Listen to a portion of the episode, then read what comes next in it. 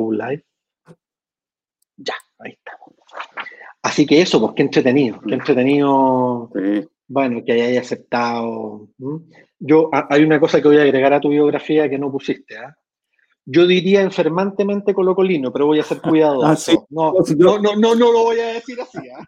Pero cuando en esto de, eh, cómo te defines, eh, lo iba a decir yo también, pero dilo, ah, no, Ya. No, yo por supuesto que lo voy a decir, tú, dilo, tú dilo, dilo, dilo, Sí, por ¿Ah? supuesto, sí, Ay, qué divertido, qué divertido. Oye, sí Oye, sí, ¿y en qué, parte, en qué parte de Madrid vives? Estoy en la parte norte, escucha, a ver, no, se ubica mucha gente. Vivo re cerca de donde entrena el Real Madrid. Vivo bien cerca del aeropuerto. ¿Mm? Ah, perfecto, perfecto. ¿Ah? En, la en, la parte norte de Madrid y... De haber sabido porque en octubre anduve ahí, en octubre del año pasado, una semana antes del estallido social.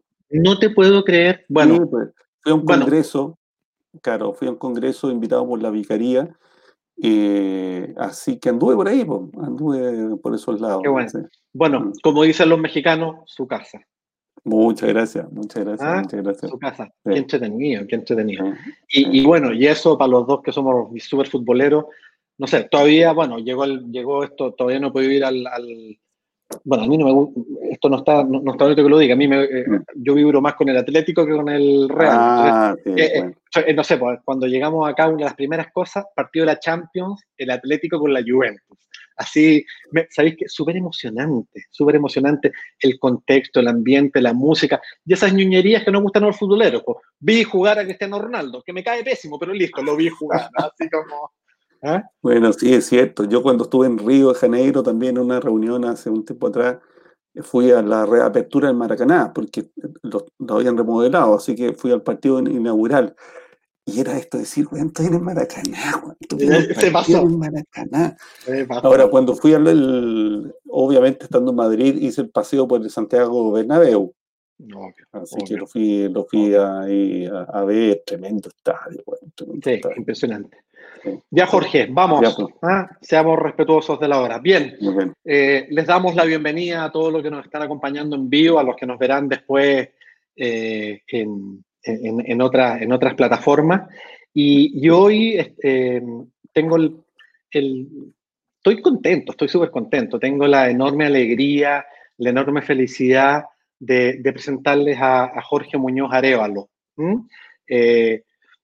primero les voy a leer lo formal, ¿no? Lo formal. ¿ah? Eh, Jorge, sacerdote jesuita, ordenado el 1 de agosto de 1997 en Santiago de Chile. Cursó sus estudios básicos y medios en el Colegio San Ignacio del Bosque, egresando en el año 1982. Vamos a salir de protocolo, donde fuimos compañeros en el San Ignacio, así que tenemos harta agua bajo el puente juntos. ¿Ah? En 1983 ingresó a estudiar medicina en la Universidad de Chile, pero al cabo del primer año deja la carrera e ingresa a la Compañía de Jesús en marzo de 1984. Es bachiller en teología por la Pontificia Universidad Católica de Chile y licenciado en teología por Western School of Theology de Boston, Estados Unidos.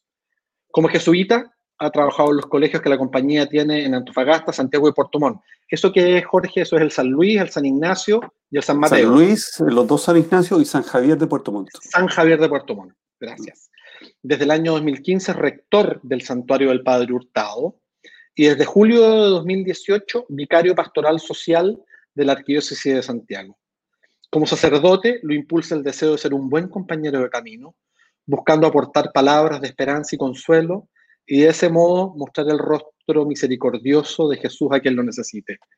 Bueno, Jorge, muy bienvenido. Quiero decir además que es em, muy colocolino, lo voy a decir de esa manera. Y, también, si fuera la presentación, gran jugador de fútbol. ¿ah? Fuiste, fuiste seleccionado al San Ignacio siempre y, y después cuando nos seguimos viendo, siempre jugabas muchísimo. Así que darte la tremenda bienvenida, gracias por aceptar la invitación. Muchas gracias, Ignacio. Es un placer estar acá eh, y además que lo que permiten los medios. Tú en Madrid, yo aquí en Santiago de, Chile. Y feliz, feliz de encontrarnos. Eh, y tú dices, tenemos una historia en común, es cierto. Eh, ¿Tú qué año llegaste al colegio? ¿El 77? Yo llegué el 74, en cuarto básico. En cuarto básico, así que fuimos compañeros de curso desde cuarto básico a cuarto medio, así que mucha historia. gran cariño por tu familia, por tus hermanos. es cierto, hay mucho nexo, mucho vínculo entre ambos. Eso. Bueno, gracias. Gracias y muy bonito para mí conversar contigo. Jorge, em, es bonito porque tú tienes, tú tienes una opción de vida, porque yo suelo entrevistar a gente que tiene roles, es ejecutivo de no sé qué, tú eres sacerdote, ¿no es cierto? Eh, pero quiero ir más allá del sacerdote. ¿Quién eres tú, más allá de tu quehacer, de tu labor, de tu misión como pastor? Mira, bueno, yo creo que en eso soy un, hombre, un hombre común y corriente. Ya dijiste uno de mis rasgos, soy fervientemente colocolino eh, y picado, picado, picado, picado, ¿no? Eh, pero, pero absolutamente colocolino, pero un hombre común y corriente. Y yo creo que lo que me define es lo que puede definir a cualquier eh, otra persona. Soy hijo, soy hermano, soy cuñado, soy tío amigo de muchos, amigo de muchos, eh, y queriendo serlo y ser buen amigo. Y, también supongo que hay algunos a los cuales no le caigo muy bien. Entonces creo que de, esas relaciones básicas y de esas características que me unen a cualquier ser humano eh, por ser una persona, eh, trato de ser sacerdote. Ahora, yo creo que eh, en todo caso, si de todo lo que te dije hay algo que me define, yo creo que soy fundamentalmente hijo, hijo de Hernán, hijo de Adriana. Cada vez que hablo de ellos me emociona porque fueron hombres, eh, un hombre muy trabajador, mi madre dueña de casa, hoy día con 86 años, mi padre partió hace 20, pero me define absolutamente lo que recibí de ellos, la renuncia, eh, la renuncia eh, para que sus dos hijos, mi hermano Luis y yo, pudiéramos tener estudio. Eh, y como, como decía, ¿no? Eh, y sigue diciendo una generación importante, para que los hijos fueran más que sus padres. No tengo idea si soy más que ellos, porque sinceramente siento que no le llego a los zapatos a mi padre. Si hay alguien que es la fuente de mi vocación y que admiro profundamente, es la sonrisa de mi padre, la bondad de mi papá y, y, el tesón de mi madre, porque pucha que es eh, eh, que la mujer es fuerte y mal genio, si soy mal genio por ella, ¿no? pero, pero eso es lo que me define fundamentalmente. Eh, Qué bonito. de Hernán y Adriana. Yo guardo un, recuerdo de un amor muy profundo por, por tus dos papás. Eh, la cantidad de veces que nos juntamos en, en tu departamento. Te, te voy a decir una cosa bien rara. Me acuerdo de las manos de tu papá, de las manos, que tenía manos grandes, me acuerdo que era muy silencioso y que era de una, me acuerdo de su sonrisa y de su generosidad, como de su humildad y su generosidad. Y de tu mamá, bueno, simpática, su sonrisa, lo que nos cocinaba, así que qué bello que te definas desde ahí, te constituiste desde ese amor por, por ti por tu hermano, ¿no? Oye, eh, una pregunta, eh, tú cuando salimos el 82 del San Ignacio, creo no equivocarme que fuiste la mejor nota de todos los cuatro años. Saliste con un 6-9 al colegio. Entraste a medicina a la Chile y, había una cierta, y cuando, cuando eh, nos contaste que querías ser eh, sacerdote, supongo que en el establishment alguien tendría que haber dicho, pero ¿cómo? Si sería, podría ser un gran médico, e-, eres brillante, ¿cómo va a ser cura? ¿Cómo, ¿Cómo, recuerdas esa época? ¿Cómo fue el discernimiento de tu vocación? ¿Cómo fue eso? Mira, eh, reconozco que, que, de los primeros quizás en saber de, mi deseo de ser cura fueron ustedes, los que formaban parte de la, de la comunidad que, que, conformábamos en aquellos años. Me costó mucho comunicarlo al interior de los compañeros de curso de la Chile, eh, donde es un ambiente bastante agnóstico, ¿no? Eh, no religioso. Estábamos en un año duro también, porque era el año que se reactivaron eh, o empezaron más bien las protestas eh, públicas contra el gobierno de, de, Pinochet. Entonces era un ambiente y un contexto social eh, político duro. Me costó decirles a ellos, a ellos creo que les dije que me iba a ir a estudiar psicología, ¿no? porque me parecía algo cercano, similar, pero el grupito más cercano me dijo, mira, no te creemos nada, dinos la firme a dónde te vas. Y les conté que iba a ser que quería ser sacerdote. Se sorprendieron, obviamente reaccionaron como tú, eh, tratando de convencerme de que no lo hiciera, pero quizás lo más duro fueron mis papás, eh, eh, mis papás no podían entender, ciertamente. Ellos, para ellos tener un hijo médico era algo concreto y era un logro de toda su dedicación y todo su trabajo. Y tener un hijo cura, ¿qué, qué es eso de tener un hijo cura? No, no, no, no. Si bien eran católicos, no eran eh, religiosos propiamente tal, pero, pero fueron magnánimos porque pudiendo, yo era menor de edad en aquellos años, recuerda que en aquellos años la mayoría de edad eran 21, y siendo menor de edad, ellos podían oponerse a mi decisión, pero fueron magnánimos y me dejaron ser, me dejaron hacer. Y creo que después, eh, sí, lo entendieron, lo gozaron, y mi papá creo que eh, falleció sintiendo el gozo de tener un hijo cura, y yo tuve el privilegio de despedirlo, ¿no? de celebrar yo la Eucaristía. Y creo que mi madre hoy día tiene que agradecer que tiene un hijo cura porque tiene un hijo disponible para todo lo que ella necesita. Pero sí, eh, yo creo que en el momento no fue tan sencillo convencer de la validez de, una opción eh, como esa. Mm. Qué coraje, ¿eh? qué convicción, qué, qué mm, momento mm, difícil. E, e, este espacio, Jorge, se llama un espacio de encuentro. ¿Qué, ¿Qué lugar le das tú al encuentro humano? Bueno, fundamental. Yo creo que no somos eh, sin, eh, sin el encuentro. O sea, en el encuentro nos hacemos, crecemos, eh, socializamos, aprendemos a hablar, aprendemos a expresarnos.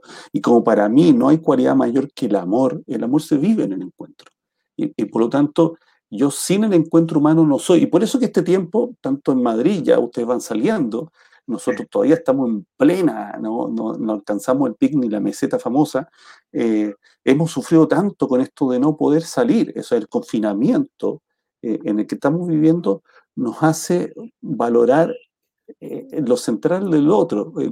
Lo, importante es que, que ve tocarnos, por ejemplo, yo una vez a la semana voy a dejarle cosas a mi madre, pero hace tres meses que no le doy un beso, hace tres meses que no la abrazo, y vaya que me tengo que contener cuando salgo, eh, cuando salgo eh, porque quisiera hacerlo.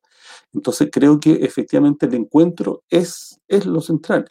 Y como te digo, creo que todo lo que hacemos, no importando la decisión que, que tomemos, todo lo que hacemos es totalmente en el encuentro. Eh, nada, nada de lo que hacemos se, puede, se puede desarrollar, realizar, crecer, fortalecer sin que nosotros nos encontremos unos con el otro. Así que para mí es lo fundamental, ¿no? Y, y, esto de no poder verse y poder solamente verse a través de estos, medios, que es, que es bueno en todo caso, eh, hace ver cuán central es el, hecho de, encontrarnos.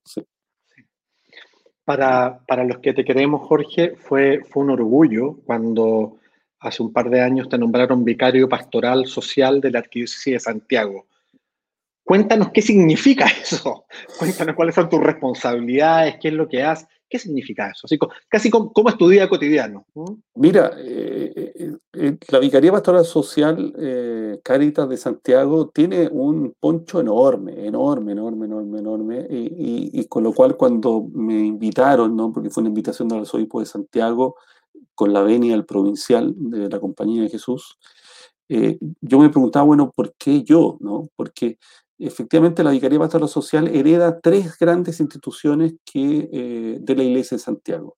Primero hereda la Vicaría Pastoral Obrera, que se fundó el año 77, y por lo tanto tiene que ver con todo el trabajo de cercanía con el mundo de los trabajadores y trabajadoras, con las organizaciones sindicales, y la defensa, por lo tanto, de los derechos laborales de las personas y eh, trabajando para que todos tengan un lugar de dignidad, eso es lo primero. Segundo, que hereda eh, la Vicaría eh, de, la Solidaridad, que se fundó en 78 y que el año 92 dejó de ser, de llamarse Vicaría de la Solidaridad y pasa a llamarse Pastora Social. Y por lo tanto que hereda la defensa de los derechos humanos en tiempos donde efectivamente la vida no estaba asegurada. Y, entonces seguimos eh, la Vicaría Pastora Social sigue siendo la heredera histórica de la defensa de los derechos de los más vulnerados. Y por último, hereda la Caritas Santiago, que se fundó el año 58 y que tiene que ver con toda la pastoral eh, eh, de ayuda fraterna, adultos mayores, pastoral hospitalaria. Entonces, por lo tanto, el campo en el cual yo me muevo diariamente eh, son esos tres, el mundo de los trabajadores, el mundo de las personas vulneradas y el mundo de eh, los pacientes hospitales, los adultos mayores y la gente necesitada a nivel de parroquia. Entonces, por lo tanto, tengo la ayuda de 120 profesionales que trabajan conmigo, ¿no? Y de un tremendo equipo que si no existiera, eh, no podría hacer el trabajo que, que, hago. Por lo tanto, mi día a día es bastante ocupado, yo diría que ahora más que antes, porque, porque la cantidad de reuniones se multiplica, la realidad, cantidad de documentos que hay que leer, visar. Eh, entonces, pero es bella, es tremenda, yo me siento tremendamente orgulloso, no sé cuánto dure eh, este servicio que presto a la Iglesia de Santiago, pero me enorgullece eh, eh, realmente poder heredar lo que fue la labor de, Alfonso Baeza como pastoral obrera, lo que fue la labor de todos los vicarios de la solidaridad en la defensa de los derechos humanos y esa histórica labor ¿no? que se hace presente en el día a día de las personas necesitadas. Tú, tú en tu rol, Jorge, estás en contacto em, con realidades humanas que, que quizá pocos tenemos acceso.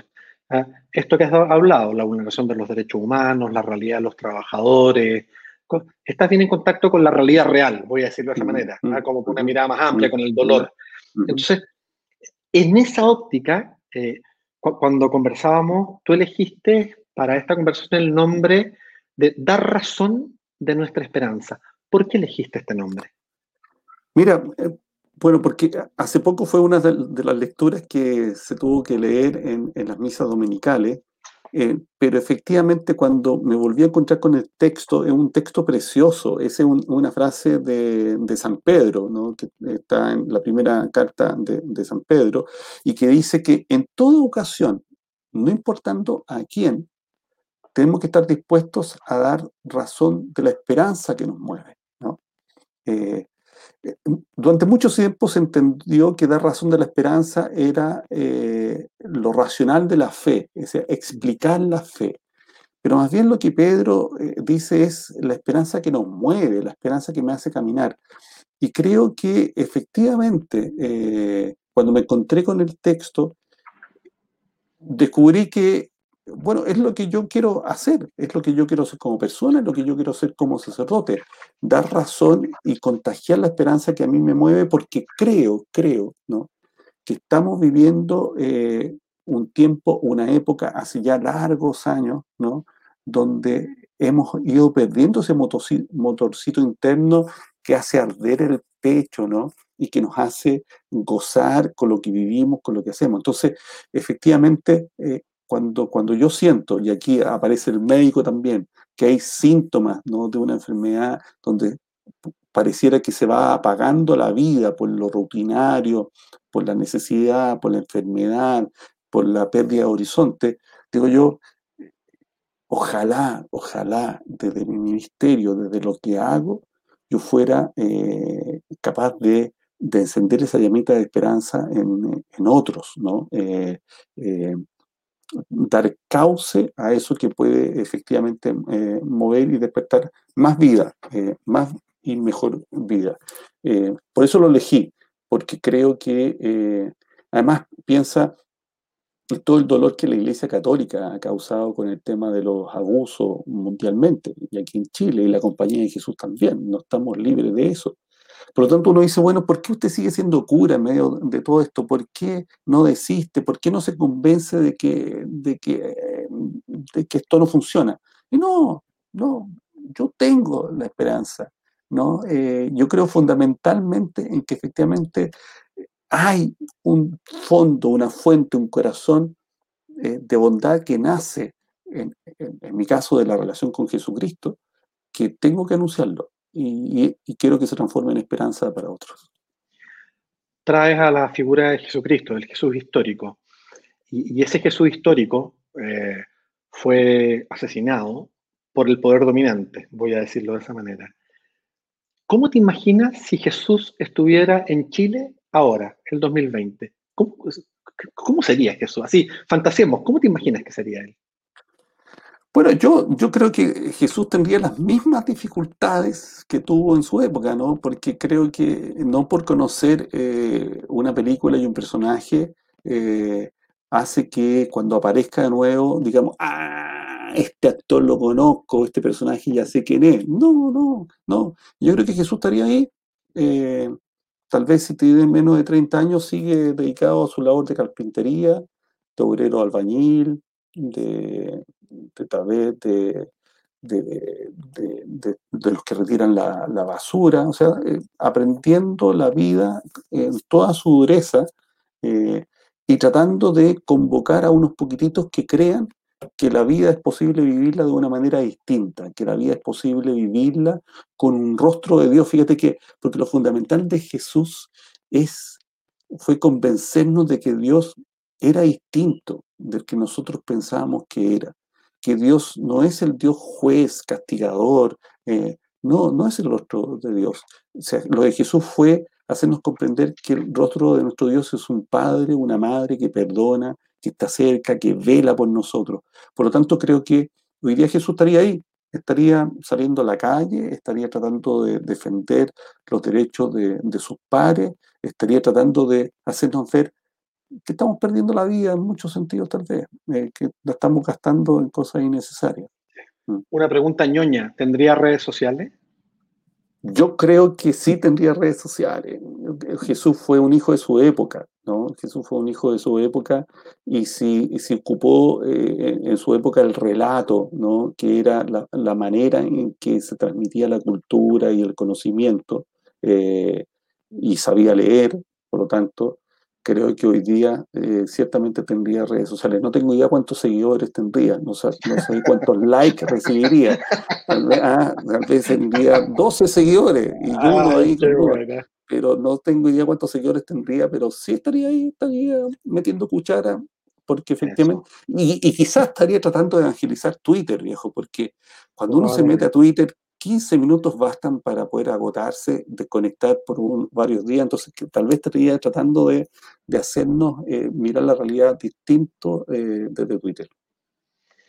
Em, hemos hablado del Jesús en este contexto. Hablemos del contexto.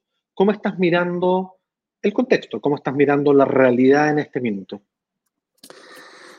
Bueno, con, con, dolor, porque uno del contexto de, de, la, de la, pandemia eh, que, en la que estamos metidos y en el mundo entero, algunos con mayor dolor que, que otros, y otro del contexto eh, de Chile que, que, yo creo que cambió abruptamente eh, el 18 de octubre del 19, ¿no? cuando se produjo ese estallido social, que bien llamado estallido social porque no lo veíamos venir o aparentemente no lo veíamos venir, por eso se, llamó estallido, porque quizás si, si se hubiera eh, precavido, prevenido, eh, hubiera sido distinto.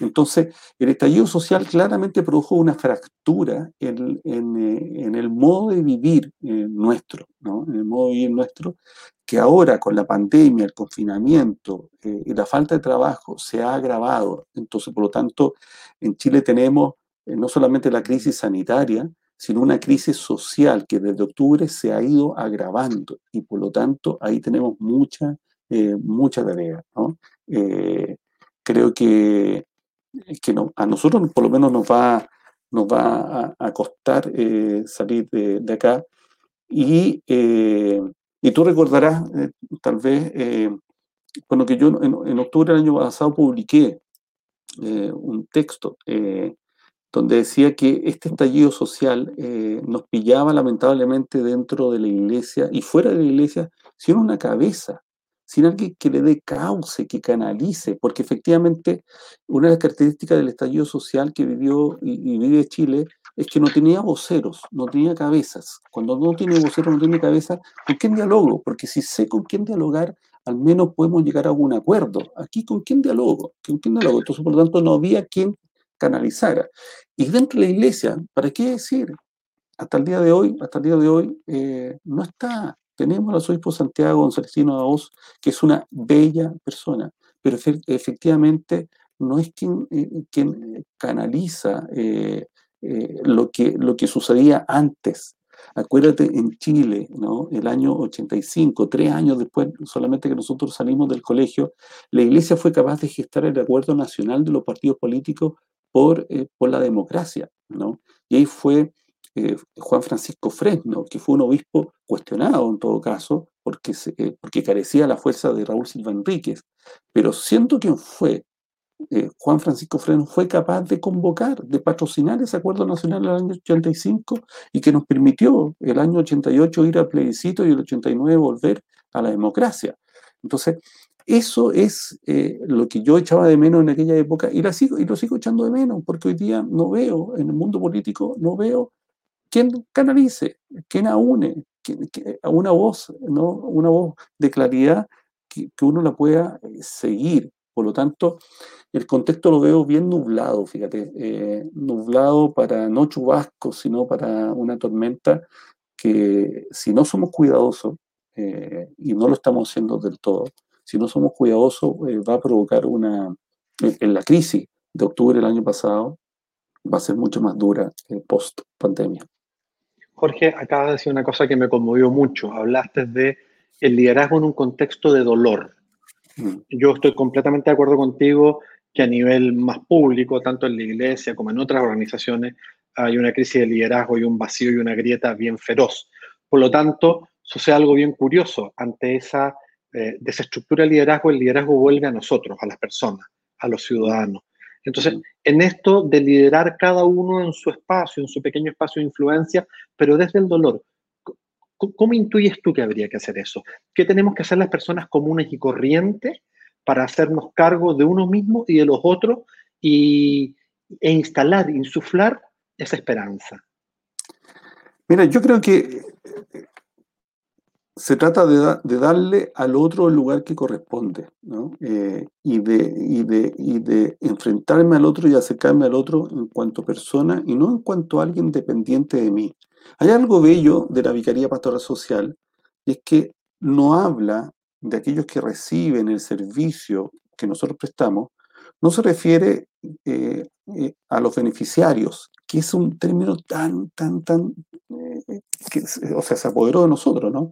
No se refiere a las personas como beneficiarios, sino como interlocutores.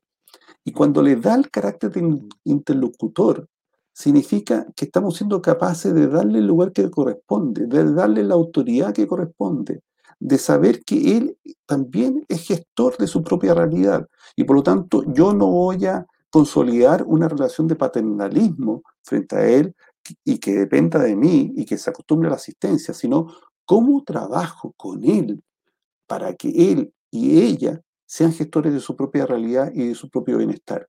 Por lo tanto, creo que, lo que nos permitiría eh, ir, eh, ir saliendo de, esta realidad es, eh, es, darle al otro.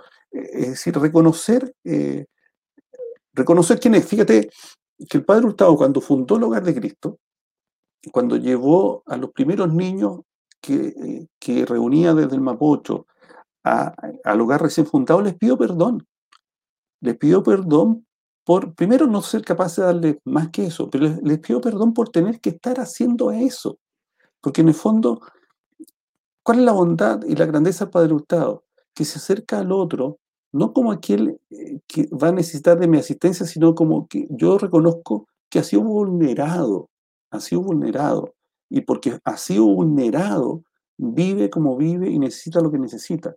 Por lo tanto, si yo reconozco al otro como un interlocutor, como alguien que tiene la capacidad y la fortaleza de salir adelante, creo que eso nos da un camino, ¿ah? un camino de salida. Y creo que no sé si hemos sido capaces de, hacerlo de esa, de esa manera. Yo, aunque te dé pudor, te voy a poder, te voy a poner como ejemplo de liderazgo. Y para eso voy a usar dos comentarios que acaban de hacer personas en las redes. Varinia Fernández dice, yo creo que los sacerdotes de verdad son como el padre Jorge Muñoz, que dedican su vida a Dios. Son ellos quienes sin duda deben permanecer firmes. Y otra persona, Mariela González, dice, un saludo especial al padre Jorge. Agradecemos a Dios por su vocación y por todo el trabajo y entrega como vicario de la pastoral social y como rector del santuario del Padre Hurtado. Así que, bonito, recíbelo. No me digas nada, recíbelo. ¿Mm? Recíbelo.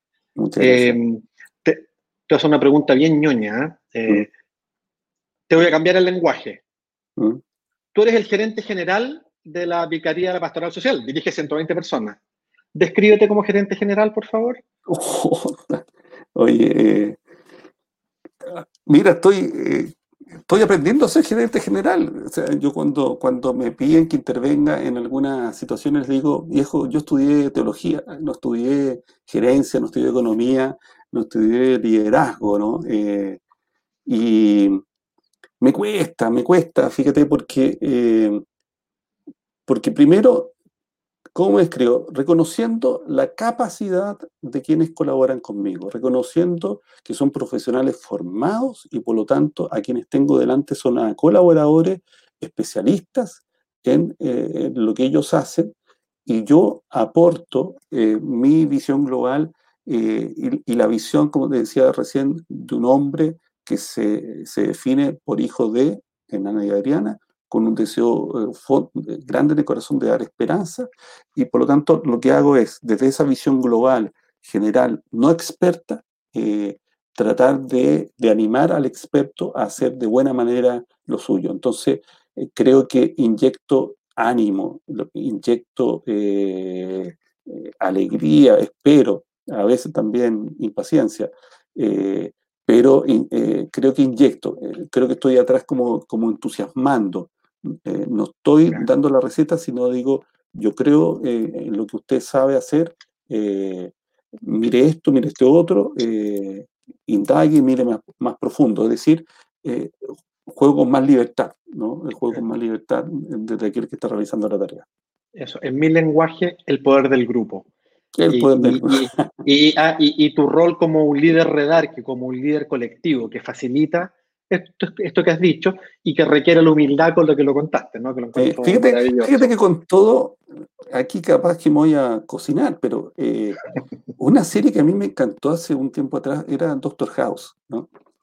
Eh, primero porque era doctor, eh, y, yo sigo manteniendo mi segunda vocación. Primero que era doctor, pero segundo porque hacía trabajar, no, ponía muchas veces la atención en, las relaciones humanas, que son importantes, pero es en el foco, que era el enfermo, descubramos lo que le pasa y, tenemos que, esa es nuestra principal tarea. Eh, ojalá, ojalá tuviera la inteligencia ¿no? del doctor House para mirar eh, la receta social. pero, pero siendo que era un pesado, igual ah, reconozco que era un antipático, un pesado, un, ensimismado, creo, que, creo no serlo, pero al menos eh, eh, admiraba en él, en ese personaje, eh, la claridad para poner el foco en donde había que poner el foco. Tú, tú, Jorge, desde tu vida como sacerdote, siempre has vivido en, los jesuitas viven en comunidad, ¿no es cierto? Entonces, tienes una experiencia comunitaria de vida en comunidad y de manejo grupal y de gestión de equipos, voy a decirlo de esta manera, que pocos tenemos. Entonces, te lo quiero preguntar desde ahí. Eh, yo intuyo que ahora vienen tiempos muy colaborativos, muy comunitarios. Eh, ¿Qué nos podrías regalar como aprendizaje tuyo de la vida en comunidad de tantos años? Bueno, yo creo que es esto de em, bueno, las comunidades ciertamente uno no las elige, sino que el provincial nos manda eh, a vivir ¿no? cada ciertos años en distintas casas y uno cae dentro de un grupo humano. Y creo que eh, eh, efectivamente lo primero es, si yo voy a poner en el ojo si me cae bien o no me cae bien la persona con la cual estoy viviendo, estoy muy perdido. Y creo que el centro se pone en cómo pongo el centro en lo que nos une. Lo que nos une es que ambos decidimos eh, entregar nuestra vida al servicio de la iglesia a través de la compañía de Jesús, ¿no? Eh, y el servicio de los demás. Y eso es lo que nos une. Y por lo tanto, reconociendo lo que nos une y lo que cada uno hace y sus aptitudes, vamos aprendiendo a compartir la vida. ¿Nos agarramos del moño muchas veces? Sí. ¿Discutimos? Sí. ¿No estamos de acuerdo? También. Eh, pero, pero efectivamente la vida en comunidad va enseñando a, poner eh, el centro donde hay que apuntar. ¿Y qué es? Lo que nos une, como decía San Ignacio, amigos en el Señor. Y siendo amigos en el Señor, eh, ambos o todos tenemos el deseo de servir desde el campo que cada uno trabaja. Entonces, eh, la vida comunitaria no, no, no, tiene, no tiene el centro en, en, en cómo hacer que, que, no ocurran problemas dentro de la casa, no pone el centro en la convivencia, llevémonos bien nosotros, sino eh, vivimos, colaboremos, eh, pongamos lo mejor de nosotros para que cada uno eh, pueda realizar de la mejor manera el servicio que está prestando. Mm. Qué bonito. hablando de servicio, en los colegios jesuitas está el a mayor gloria de Dios. ¿Mm? ¿Qué es para ti la mayor gloria de Dios? La mayor gloria de Dios para mí es que el hombre viva, es que el hombre y la mujer eh, viva y viva eh, y tenga lo necesario para vivir y sea una vida buena, eh, sea una vida abundante, ¿no? En cuanto vida, no en cuanto bienes, sino en cuanto vida. Entonces, para mí la mayor gloria de Dios es efectivamente la vida buena que todo hombre y toda mujer puede alcanzar cuando efectivamente nos, ponemos todo nuestro esfuerzo en eso. Ahí está la gloria de Dios, esa es la mayor gloria de Dios, que su criatura, ¿no? que su criatura regalona eh, viva bien, eh, viva, viva bien y pueda desarrollar sus propios sueños. ¿sí? Eh, nosotros ambos pertenecíamos junto a un grupo de otras personas a una comunidad de vida cristiana, los pioneros, y íbamos a hacer misiones. Y yo tengo un recuerdo de haber sido el año 81, por ahí, que fuimos a un lugar que se llamaba Rapilermo. Em, y un día el sacerdote que estaba a cargo, que era el padre Hodgson, se enfermó. Y alguien tuvo que hacer misa. Y lo hiciste tú. Que de hecho fue la primera vez que yo dije, mmm, mmm, ¿cómo te recuerdas de ese tiempo? Mira, de una belleza. Aclaremos que hizo una liturgia, no una misa, sino ahí. Ah, bueno, bueno, bueno. se me ha olvidado, se me ha olvidado. Está bien, está bien. Oye, lo vivo con una belleza de siempre. Yo, yo creo que eh, cada vez que, que, me doy un tiempo tranquilo, eh, vuelvo a recordar esas misiones porque están a la base de mi propia vocación. Eh, ¿Por qué? Porque fue de las primeras veces que yo me encontré hablando de Dios. no hablaba de mí, eh, hablaba de Dios a otros, ¿no? Y el hablar de Dios a mí me impactó, eh, el sentir que, eh, que, hablaba a nombre, no sé, de, la iglesia, del evangelio, pero hablar de Dios y, tratar de transmitir la belleza de ese Dios que yo ya había aprendido a desarrollar con ustedes. Nosotros formamos esa comunidad a principios de segundo medio, ¿no? Y fue todo un aprendizaje para nosotros también de aprender a rezar, a conocer a Dios, eh, y creo que había ido aprendiendo a conocer la belleza de, ese Dios, ¿no? de ese Dios que me transmitía al colegio, y me transmitían ustedes. Y, y, por lo tanto, ese momento, esa liturgia, vestirme ¿no? con una túnica y hablar de Dios fue una belleza que, que a mí me hizo ah, ahí... Eh, no sé si todavía cambiar, porque estamos hablando de tercero medio, pero sí me hizo levantar la pregunta, eh, ¿por qué no ser sacerdote? Bueno, yo lo tengo como un recuerdo inolvidable. Mm. Mira, te, quiero leer un comentario y te quiero hacer una pregunta aquí provocativa que te hacen. Una persona dice, haciendo la analogía respectiva, la Biblia sería un interesante manual de liderazgo, el cómo entregarse a las personas y a los colaboradores. Y la vida de Dios es un gran propósito, que podría verse como un propósito inspirador para una compañía, como un storytelling. ¿Cómo lo escuchas? Oye, tremendo, ¿eh? tremendo. Eh, muy, buena. Yo creo que efectivamente eh, es una escuela de liderazgo. Jesús fue un pedagogo excepcional con los doce apóstoles. fue capaz de caminar a su ritmo, de ir, de ir, exigiéndole a cada uno ¿no? en el momento apropiado e inapropiado para poder eh, hacerlo despertar, para poder desafiarlo. Y creo que efectivamente, si uno aplicar esa pedagogía de Jesús con los doce apóstoles en los contextos en los cuales está, eh, ya pues, Jesús fue capaz de, de una vez que Él eh, ya nos entrega la misión como un testimonio, como la aposta, nos entrega el testimonio a nosotros, viejo, aquí estamos gracias a eso, gracias a que esos doce pescadores casi analfabetos se la creyeron eh, y, por lo tanto yo estoy convencido de eso y aquí estoy. Entonces, efectivamente me parece excepcional el, el comentario, realmente muy bueno. Muy bonito. Mm. Aquí viene la pregunta provocativa. Me dicen, Ignacio, pregúntale, ¿cómo se hace cargo o se supera el desprestigio de la Iglesia Católica? Ah. eso, mismo. Oh, qué. Viejo, duele, duele, duele, eh, duele. Tú sabes que hace años atrás el usar esta cruz eh, era signo de, admiración. Tú te subías al metro eh, y cuando la gente sabía que era uno de la cura, o sea, no sé, te seguían el asiento, te miraban.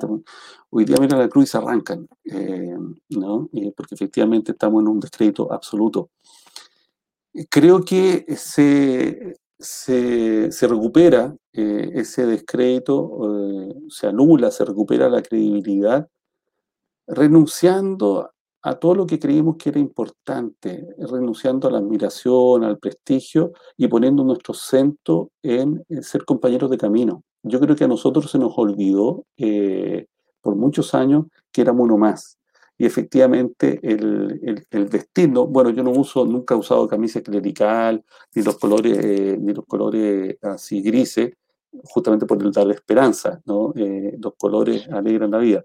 Pero, pero creo que, que efectivamente nos creímos el cuento de, de, ser semidioses, ¿no? Y por lo tanto objeto de, de admiración. Fíjate que antes cuando un sacerdote dejaba, eh, renunciar al ministerio sacerdotal, se hablaba de la reducción al Estado laical. y cuando tú ocupas el término reducción al Estado laical, estás diciendo yo soy de un nivel distinto. Por lo tanto, me bajo. Yo creo que nos creímos ese cuento. Nos creímos. Mm. Y hoy día creo que todo lo que estamos viviendo y todo el descrédito que, estamos nos ha permitido eh, leernos como, como, compañeros de camino, uno más al lado del otro, eh, intentando poner el acento es la necesidad, es decir, más que en el hablar, más que en el discurso, eh, ir en ayuda de aquellos que necesitan de nuestra, nuestra mano. Qué bonito. Aplausos, aplausos. Me conmueve lo que dices. Jorge, em, estamos en un tiempo que no hemos vivido ninguno de nosotros, ¿no es cierto? Eh, tenemos una historia única que contar, ¿no es cierto? Que vivimos todos una pandemia y podríamos habernos muerto y estamos, estamos en un tiempo raro. Entonces, te quiero invitar a hacer un pronóstico. ¿Cómo tú te imaginas la salida de la crisis de este mundo? Que es un mundo que no termina de morir y otro mundo que no termina de nacer. parece una prueba de filosofía, una pregunta de la prueba de filosofía del colegio, viejo. Eh, bueno, bueno, bueno. Oye, eh, ¿sabes qué? Yo quisiera que salgamos heridos y salgamos profundamente heridos y con una huella permanente. Así como hay un texto de, la Carta de San Pedro, que es el que la da de título a este encuentro, este diálogo de, razón de nuestra esperanza, hay un pasaje del Antiguo Testamento, de, Génesis, parezco evangélico ya, eh, con mucho respeto a ello, pero, pero hay un pasaje del libro de Génesis donde Jacob lucha contra Dios, eh, ¿no? lucha contra Dios. Y Jacob ¿no? con toda su fuerza logra resistir, resistir, resistir esta batalla por toda la noche. Y cuando ya era de mañana, el ángel le decía, suéltame, suéltame. Y como Jacob no lo soltaba, el ángel le pega y le quiebra el fémur, ¿no? Finalmente lo suelta. Y de esa lucha, Jacob queda cojo, ¿no? Queda cojo. El resto de su vida queda con una cojera, eh, con una huella permanente yo quisiera que de este tiempo eh, saliéramos, eh, saliéramos cojos, eh, saliéramos con esa herida permanente que nos diga, no como Jacob que vio el rostro de Dios, sino que nosotros vimos en nuestra debilidad, vimos lo insustancial de tantas cosas que hacemos, ¿no? pero que la herida permanezca, porque si la herida no permanece, si es un simple resfrío, al día siguiente voy a estar viviendo de la misma manera que siempre. Entonces, ¿cuál es la futurología que me, que me encantaría que sucediera? Que salgamos heridos. Eh, quiero salir cojo acá. Eh, quiero que, que, efectivamente tanto la crisis social de Chile eh, como la pandemia me diga, miremos, miremos las cosas de manera distinta. déjate afectar, Reconoce la validez del encuentro. Tu primera pregunta, ¿qué lugar le doy al encuentro? Eh, pero quiero salir herido. porque si salgo herido, salgo humilde, y si salgo humilde, me pongo al lado del otro. Maravilloso, qué lindo. Si salgo cojo, me voy a acordar que el mundo previo era insostenible, que las formas de relación eran inequitativas y me voy a acordar que tengo que construir un nuevo mundo desde, su humildad. Qué hermoso. E, en esta misma lógica, em, en, este mundo que viene, ¿qué, énfasis te parecen esenciales para la convivencia que vamos a requerir de aquí para adelante? Yo creo que, que, estaba, respondía tal vez en, en, algún comentario anterior que hice, yo creo que el énfasis es la solidaridad pero fundamentalmente en el darle el lugar al otro que corresponde, eh, no como dependiente, sino como interlocutor, es decir, como, como un compañero camino, reconociendo la autoridad y la capacidad del otro de gestar su vida. Por lo tanto, como yo le doy herramientas, no para sostenerlo, sino como le doy sustento para que él se, se, gestione, él y ella gestionen su propia vida. Por lo tanto, el énfasis está en eh, empoderar, empoderar, eh, empoderar. Aquí tiene, le doy herramientas, lo educo, lo formo, ¿no? pero el otro tiene, tiene validez, tiene ser, tiene eh, ser compañero de diálogo. Maravilloso. Mm. Jorge, mirando tu, último año, ¿cuál ha sido tu principal aprendizaje? Así, bien directa la pregunta. ¿Qué, aprendiste en el último año? Yo creo que eh, nada está dado, eh, nada es obvio, ¿no? nada es obvio. Eh, y hay que trabajar, hay que cuidar y hay que esforzarse por gestar la sociedad que nosotros queremos vivir. Tal vez lo que aprendí a partir de octubre, fundamentalmente, y acentuado por la pandemia, es que el mundo que estábamos viviendo, si pensábamos que era el mejor, porque eh, recuerda que alguien dijo que Chile era un oasis, si pensábamos que este oasis era lo mejor que estábamos viendo, nos dimos cuenta que no, que, eh, eh, que estábamos metiendo muchas cosas bajo la alfombra y por lo tanto estábamos viviendo una mentira y esa mentira le estaba costando la vida a los demás, ¿no? Por lo tanto, ¿qué aprendí?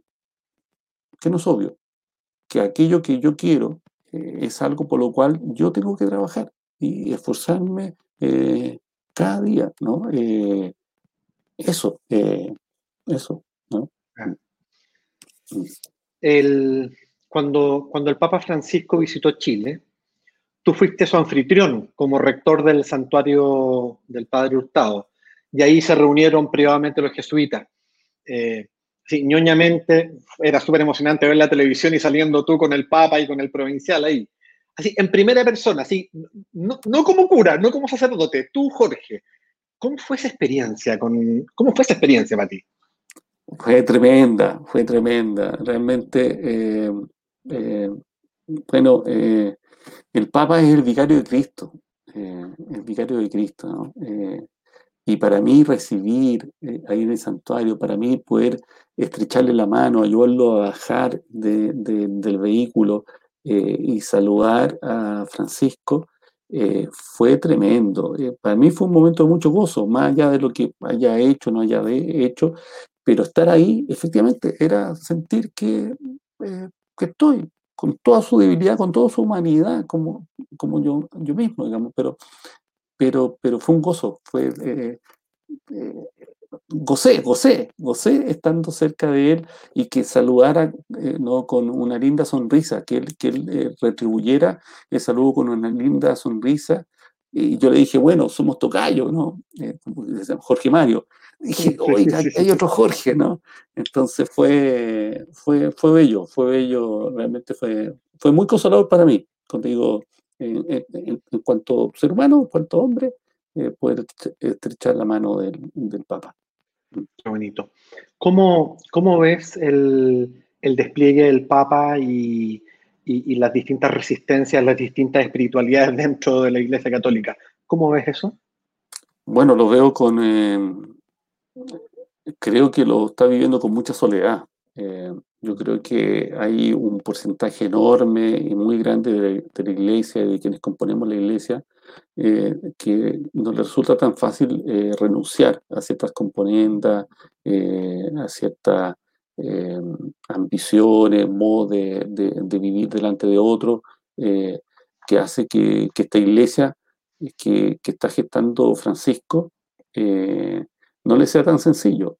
Para mí, ciertamente, Papa Francisco fue una ventana de aire fresco en la iglesia, porque ha sido capaz de llamar a las cosas por su nombre y con mucha sencillez, fíjate, si antes costaba leer una encíclica, una exhortación, hoy día no, porque tú ves que está escrita con el lenguaje coloquial, el lenguaje de la humilía, el lenguaje de una conversa entre dos amigos. Y uno dice, a este papa le entiendo, ¿ah? a este papa le entiendo y, quisiera eh, colaborar desde lo que yo hago, colaborar con la iglesia que él también está tratando de, abrir.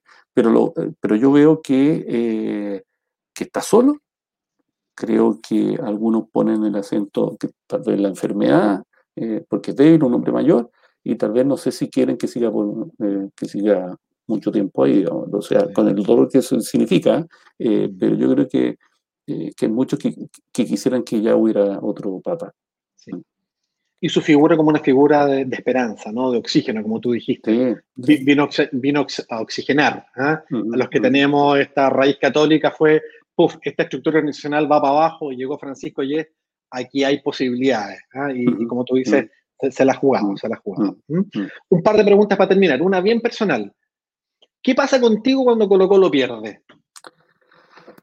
Sufro, hace tiempo que no sufro, que hace tiempo que no, no juega, pero, pero sufro. O sea, esa imagen de que el té no es tan dulce y la marraqueta no es tan crujiente sigue siendo verdad. Y como que ya tomo un poquito más de distancia, pero como hay gente que sabe que soy colocolino y mm. colaboradores cercanos, cada vez que pierde me lo recuerdan, ¿no?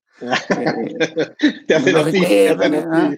Porque fíjate que en la, en la Eucaristía eh, cuando me toca, eh, cuando hacía misa todavía eh, antes de la pandemia, y, uno se pone la túnica que es blanca, siempre es blanca.